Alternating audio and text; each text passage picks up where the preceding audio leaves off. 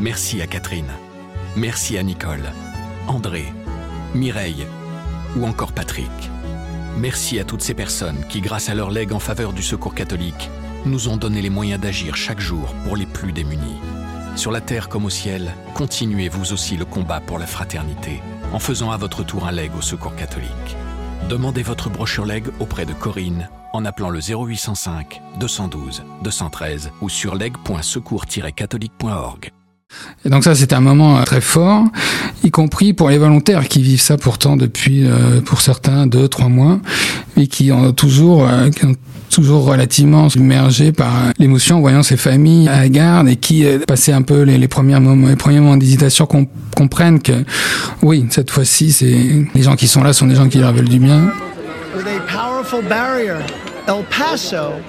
Is one of the safest cities. A city that has been one of the safest in the United States of America for 20 years and counting. Gilles Biassette est journaliste au service Monde du quotidien La Croix. Il sillonne le continent américain depuis de nombreuses années. Au printemps 2019, il est dans la ville d'El Paso, sur la frontière des États-Unis et du Mexique. Là où certains tentent de bâtir des murs, il plonge dans le quotidien de ces deux zones interdépendantes. Dans ce podcast, un journaliste de la Croix raconte les coulisses d'un reportage, d'un article ou d'une photo, ce qui s'est passé avant, comment il l'a vécu et comment l'histoire se poursuit. L'envers du récit, saison 2, épisode 2. El Paso, à la frontière entre le Mexique et les États-Unis. Je m'appelle Gilles Biassette. Je travaille à la Croix depuis une vingtaine d'années maintenant. Et depuis 15 ans, je suis en charge du continent américain. Euh, donc, je, pour le continent américain, je m'occupe des, des, sujets politiques en priorité, de tout ce qui va autour, les enjeux de société euh, en général, dans une euh, zone euh, plutôt vaste puisqu'elle va de l'Alaska à la, la Terre de Feu. Donc je m'occupe du continent américain, mais j'ose pas vraiment dire que je suis spécialiste du continent américain compte tenu de la dimension de la zone et des, différences entre l'Amérique du Nord et l'Amérique du Sud. Et euh, ce dont je vais vous parler aujourd'hui, c'est euh, de ce que moi j'appelle une journée parfaite euh, que j'ai vécue lors de mon dernier reportage en avril aux États-Unis. Euh, Qu'est-ce qu'une journée parfaite pour un journaliste en reportage? J'imagine que chacun a sa propre définition, mais ma définition à moi, c'est une journée dans laquelle les rendez-vous euh, s'enchaînent, les rencontres s'enchaînent, avec euh, à chaque fois des surprises, des rencontres émouvantes, des rencontres touchantes, euh, avec des gens dont, dont on se dit quand on les quitte qu'on a envie de les revoir, qu'on voudrait garder le contact.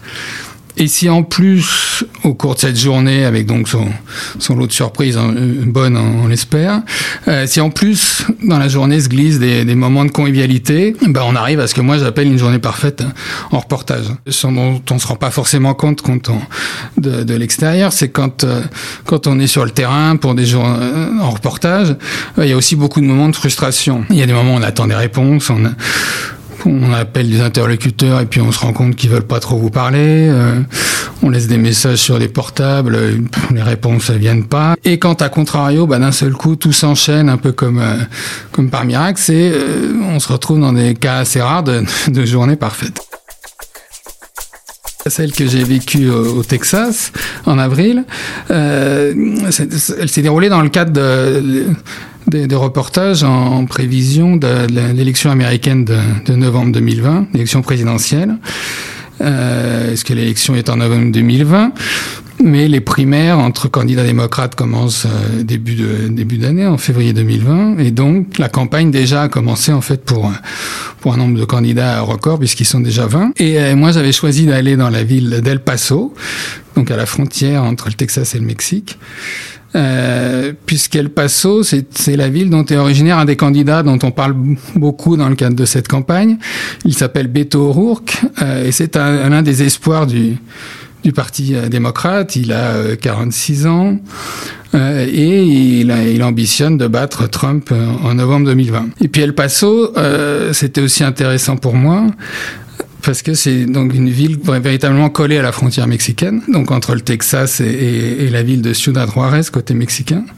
Évidemment, dans le contexte actuel, d'arrivée de migrants centro-américains aux États-Unis, plus de rhétorique, comme tout le monde le sait, euh, plutôt agressive euh, du président américain, avec son projet toujours de construire le fameux mur, bah la, zone était d'autant plus intéressante pour moi. Donc j'avais choisi El Paso un peu pour faire coup double entre euh, le, candidat Beto O'Rourke, qu'on ne connaît pas du tout en France, et donc je voulais essayer de savoir ce qu'il avait fait à El Paso et en quoi le fait qu'il vienne d'El Paso avait un impact sur sa, vision de l'Amérique. Et puis aussi, donc, coup double parce que je voulais voir quelle était la situation à la frontière. Et puis, euh, c'était même presque coup triple puisque j'ai en tête de faire pour cet été une, une série d'articles sur, euh, justement, sur cette frontière entre le Mexique et les États-Unis qui en, soi un monde à part. Et donc je voulais aussi, à travers la, mon reportage à El Paso, parler de cette, de cette vie quotidienne à la frontière qui est pour beaucoup de gens, mexicains comme américains, une vie à cheval sur cette frontière.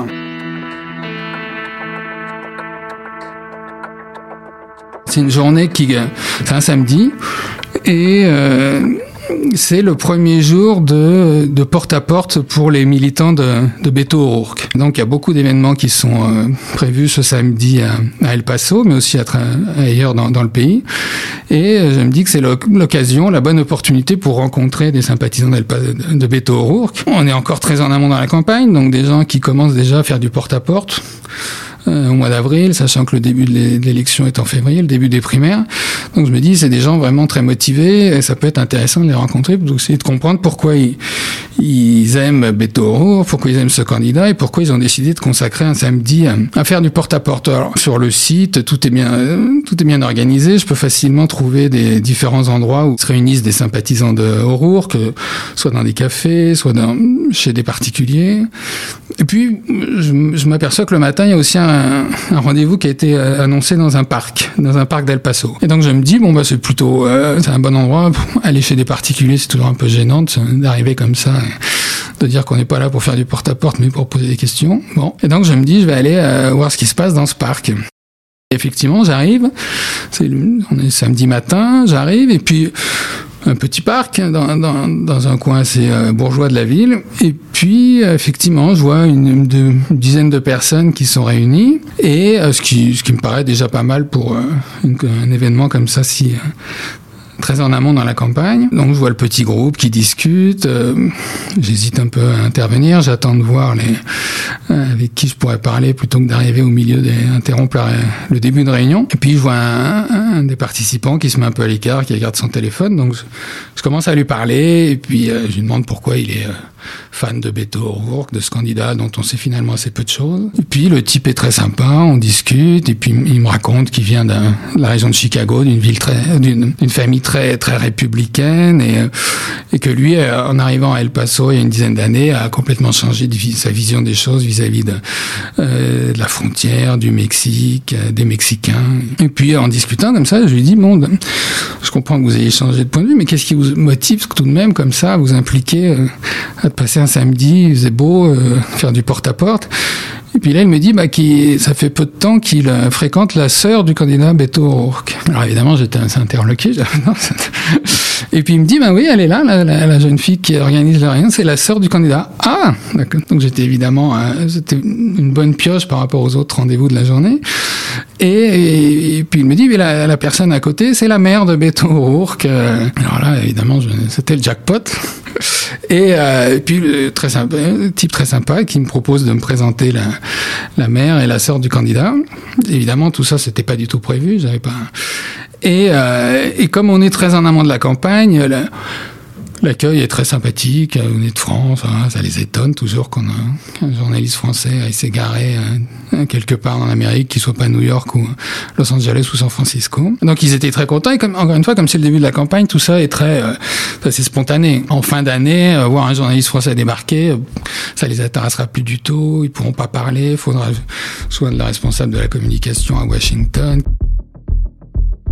Là, j'ai eu la chance de, de, rencontrer la famille, mais c'est, c'est pas c'est pas une campagne familiale. Beto O'Rourke a déjà levé 10 millions de dollars, donc c'est pas c'est une vraie entreprise, de, une vraie campagne sérieuse, mais avec ce démarrage qui est très informel et qui, est, qui était une opportunité unique, pardon, pour pour toucher de près comme ça le début d'une campagne. Et puis la famille, les souvenirs de, du de, la sœur, donc il me racontait que le frère quand il était à l'école, c'était pas du tout le, le gamin populaire, c'était un type plutôt enfermé, qui était devant son ordinateur, qui faisait plein de trucs qu'elle comprenait pas avec son ordinateur pour parler avec des gens de, un peu partout sur la planète. C'était plutôt le geek qui est le conseiller de classe et, et qu'elle était elle-même très étonnée de, de le voir maintenant aussi à l'aise euh, quand il parlait à la foule. Et la même chose pour la mère qui était, euh, euh, qui était elle, qui a fait carrière elle dans le, dans le commerce et qui était, dont on voyait qu'elle n'était pas encore tout à fait rompue à l'art de, la campagne électorale et qui avait du mal à trouver les bonnes portes ou frapper. Donc c'était, c'était assez étonnant. C'était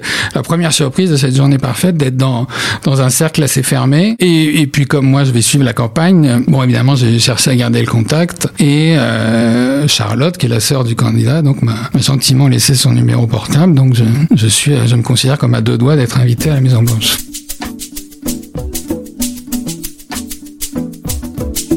Après euh, avoir fait donc ce porte-à-porte avec la famille, après que la famille m'ait gentiment accompagné jusqu'à ma voiture, euh, j'enchaînais sur un deuxième rendez-vous qui était pour le coup lié à, cette problématique de vie à la frontière, de ce que ça signifiait que de vivre à El Paso. Euh, dans une ville véritablement intégrée avec la, la, la, la ville jumelle euh, mexicaine. Et donc j'enchaîne avec un deuxième rendez-vous où là, euh, dans un café, j'avais prévu de rencontrer un couple qui, depuis, où j'ai découvert en, en faisant l'interview que ce couple, et notamment euh, Salvador, un Mexicain américain d'une trentaine d'années, 35, euh, ça faisait près de 20 ans que tous les jours, il traversait la frontière deux fois évidemment pour rentrer. Et euh, d'abord, il traversait la frontière quand il était, euh, il vivait puisqu'il est, ses deux parents sont mexicains, il vivait à Ciudad Juarez et il étudiait à la fac à El Paso. Donc tous les jours, il allait à la, à la fac et tous les jours, il rentrait à Ciudad Juarez. Et puis une fois qu'il a terminé ses études, il est devenu américain. Et maintenant, il vit à El Paso, mais il travaille à Ciudad Juarez, où il travaille pour une entreprise américaine qui a des usines à Ciudad Juarez. Et donc tous les jours, il traverse, mais dans l'autre sens cette fois-ci. Et donc c'était euh, pour moi véritablement l'exemple parfait de ce que je voulais raconter, de cette vie qu'on mène, euh, que beaucoup de gens des deux côtés de la frontière vivent véritablement à cheval sur euh, sur cette zone qui n'est pas une une zone coupée par, cette, par une frontière, mais où la frontière fait plutôt, euh, à mes yeux, figure de membrane qui permet aux deux côtés de, d'exister. Donc c'est un cas unique. Et euh, donc je demande à Salvador, je lui pose des questions aussi sur la vie quotidienne, euh, sur sa famille, sur son travail évidemment, mais aussi sur ses enfants, sur les loisirs. Et puis on en arrive, alors là aussi c'était pas prévu, on en arrive à parler de foot. Alors bon, il se trouve que moi j'aime le foot. Et, euh, et euh, on parle là de foot, le foot de, de chez nous, pas le foot américain. Et Salvador me raconte que euh, depuis peu de temps, à El Paso, il y a une, équipe de foot, euh, de foot européen. C'est la première fois, il n'y a jamais eu avant dans, à El Paso. Et que cette équipe, elle a la particularité de jouer sur un terrain de baseball. Parce que comme euh, le foot, c'est quelque chose de nouveau à El Paso, euh, il n'y a pas de terrain pour jouer au foot. Il y a une équipe, mais il n'y a pas de terrain, donc ils jouent au foot sur un terrain de baseball. Et quand, il, quand Salvador me raconte ça, je me dis, c'est exactement le, là aussi, c'est l'exemple que je cherche, un des exemples que je cherche, en tout cas, pour montrer comment la culture américaine dans cette zone frontalière est fortement influencée par la partie mexicaine. C'est pas seulement les, les Mexicains qui rêvent d'aller travailler aux États-Unis. C'est une zone beaucoup plus complexe avec des, des mélanges qui sont, des influences qui sont, qui vont dans les deux sens. Et là, je me suis dit, terrain de, de, ce terrain de baseball transformé en terrain de foot euh, était l'illustration concrète, visuelle, euh, physique de, ce, de cette influence mexicaine au Texas, qui n'est pas non plus l'État le plus, euh, le plus progressiste des États-Unis. Et euh, Salvador me dit en plus, bah, si tu veux, il y a un match ce soir à El Paso, un match de cette équipe euh, euh, américaine qui est composée de, de joueurs essentiellement étrangers. Euh, et donc je me dis, bah, c'est parfait, donc rendez-vous est pris. Rendez-vous est pris pour moi. Lui, Salvador pouvait pas y aller, mais je prends une place pour le match de foot du soir. J'enchaîne sur le troisième rendez-vous prévu dans la journée et là, à vrai dire, c'est un rendez-vous qui m'inquiète un peu. C'est un rendez-vous avec l'ONG, la seule ONG qui se trouve être catholique, qui à El Paso s'occupe de, ces migrants qui arrivent désormais en masse à la frontière mais qui viennent depuis des années. Donc l'ONG a été fondée dans les années 70 pour aider les migrants, mais c'est une ONG qui est complètement débordée par le phénomène récent d'arrivée de migrants centra-américains qui viennent chercher l'asile, qui demandent l'asile aux États-Unis et qui arrivent par centaines tous les jours. Donc on est, c'est hors de proportion par rapport à ce que c'est faire au moyen de cette ONG, qui est encore une fois la seule à, accueillir, à loger les, les migrants. Et euh, je suis inquiet parce que le j'ai essayé de prendre rendez-vous ces derniers jours. Je voyais bien le directeur m'a répondu en me disant qu'il n'avait pas le temps. Et puis finalement, une, une euh, stagiaire, une volontaire m'a m'a répondu la veille. mais euh, je me dis bon, ça, j'ai peur que le rendez-vous soit vite expédié, que ça, à faute de temps. Est-ce que je comprenais pour pour cette ONG qui est débordée comme beaucoup d'associations le long de la frontière euh, côté américain. Donc je me rends rendez-vous un peu inquiet. Et euh, il se rend compte à, Lisa, euh, cette volontaire, et en fait, euh, on commence à discuter dans, la, dans, le foyer même des, de l'association, et puis à un moment, son téléphone sonne, enfin, son, son portable vibre, et euh, elle me dit que c'est un message de son directeur qui lui dit qu'aujourd'hui vont arriver 850 euh, demandeurs d'asile, sont pas des réfugiés, sont des demandeurs d'asile, qui euh, vont être euh, acheminés dans la journée par les services de l'immigration. Parce que ce qui se passe, c'est quand, quand les, euh, c'est essentiellement des, des, des, personnes originaires d'Amérique centrale, quand elles arrivent à la frontière, euh, qu'elles ne cherchent pas à traverser de manière illégale, au contraire, elles demandent à voir le, les services, euh, les personnes des services de l'immigration pour déposer une demande d'asile, une demande officielle d'asile. Et quand elles arrivent, donc elles sont prises en charge par les services de l'immigration américains. Et ce qui est prise en charge, ça signifie être détenu pendant, en général, une semaine, euh, dans des conditions évidemment euh, euh, pénibles. Et, euh, après cette, semaine, en gros, hein, tout ça, c'est c'est pas calibré, mais on constate qu'en gros, ça dure une semaine.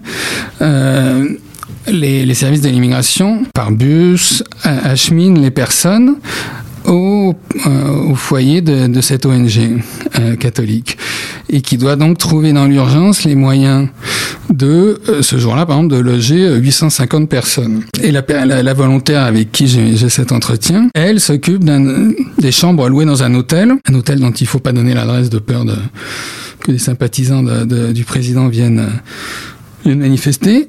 Et elle, euh, c'est à elle de gérer l'arrivée de ces migrants et elle me propose, euh, dans la foulée de l'interview, d'aller avec elle dans, cette, dans cet hôtel dans, dans la banlieue d'El Paso et d'attendre l'arrivée de, migrants, de, de demandeurs d'asile euh, dans des bus acheminés par les, les services de l'immigration. Sachant que dans l'hôtel, il y a encore des, des migrants arrivés la veille, mais qui, dans cet hôtel, les gens sont en transit, c'est-à-dire que, en général, ils ont des, gens, des proches, euh, un peu partout dans le, aux États-Unis, et qu'ils qui s'empressent d'aller rejoindre euh, dès qu'ils ont quitté les, euh, centres de rétention de, des services de l'immigration.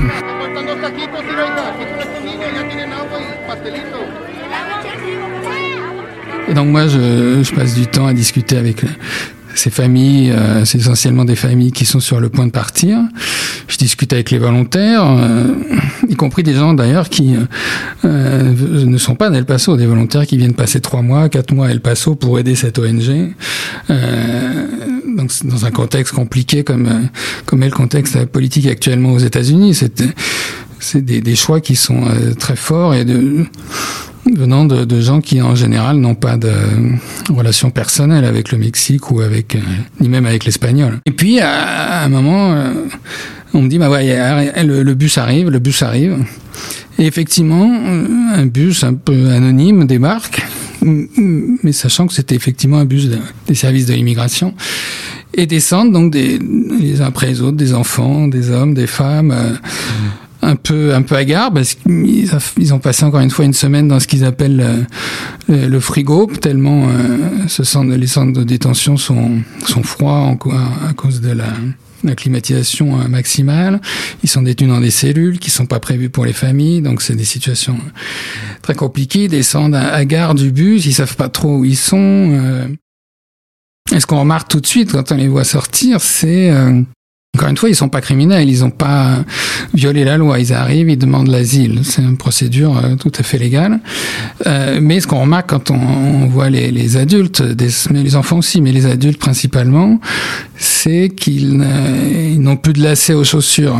C'est comme euh, comme dans les prisons, on leur a enlevé les lacets on leur a pas rendu, donc ils, débarquent tous avec les, les chaussures ouvertes. Et une majorité d'hommes, quelques femmes aussi, ont des bracelets électroniques à la cheville.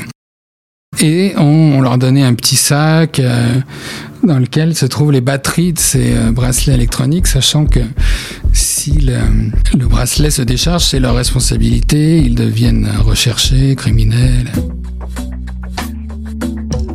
Et donc, en, dans cet hôtel, au milieu des quelques clients normaux, puisque c'est un hôtel qui a été l'ONG doit louer des chambres faute de logement propre, ben, débarquent des, des familles euh, un peu perdues, ne sachant pas si euh, les gens euh, qui les, accueillent, les volontaires, sont plutôt des, gens qui leur veulent du bien ou pas. Et puis les choses assez vite se décantent parce que ben, le système est bien rodé, l'ONG a un discours, elle sait faire maintenant, donc elle a un discours de de bienvenue assez rodé, avec des détails pratiques, euh, concrets sur oui, on peut boire l'eau, l'eau des robinets, oui, euh, il y a à manger. Effectivement, ça commence par la, distribution de nourriture. Et donc de voir ces familles arriver avec à la fois le côté... Euh, la, la, difficulté du voyage qu'ils ont accompli, plus la détention, et l'arrivée avec une, une, moitié incertitude, moitié soulagement, et puis de l'espoir aussi, puisque c'est quand même c'est pour eux, c'est une vie nouvelle qui s'ouvre. Elle sera pas facile, elle sera compliquée, mais c'est la vie nouvelle à laquelle ils aspirent depuis qu'ils ont quitté leur pays, essentiellement Salvador, Guatemala, Honduras. Et donc ça, c'est un moment euh, très fort, y compris pour les volontaires qui vivent ça pourtant depuis, euh, pour certains, deux, trois mois, mais qui ont toujours, euh, qui ont toujours relativement sont submergés par l'émotion en voyant ces familles à garde et qui passer un peu les, premiers moments, les premiers moments d'hésitation, qu'on comprenne que oui, cette fois-ci, c'est les gens qui sont là sont des gens qui leur veulent du bien, veulent les aider. D'abord, dans un premier temps, en les nourrissant. Et puis ensuite en, leur, en les aidant à joindre la famille, la famille qui vit aux États-Unis pour trouver des moyens de transport pour, pour les rejoindre.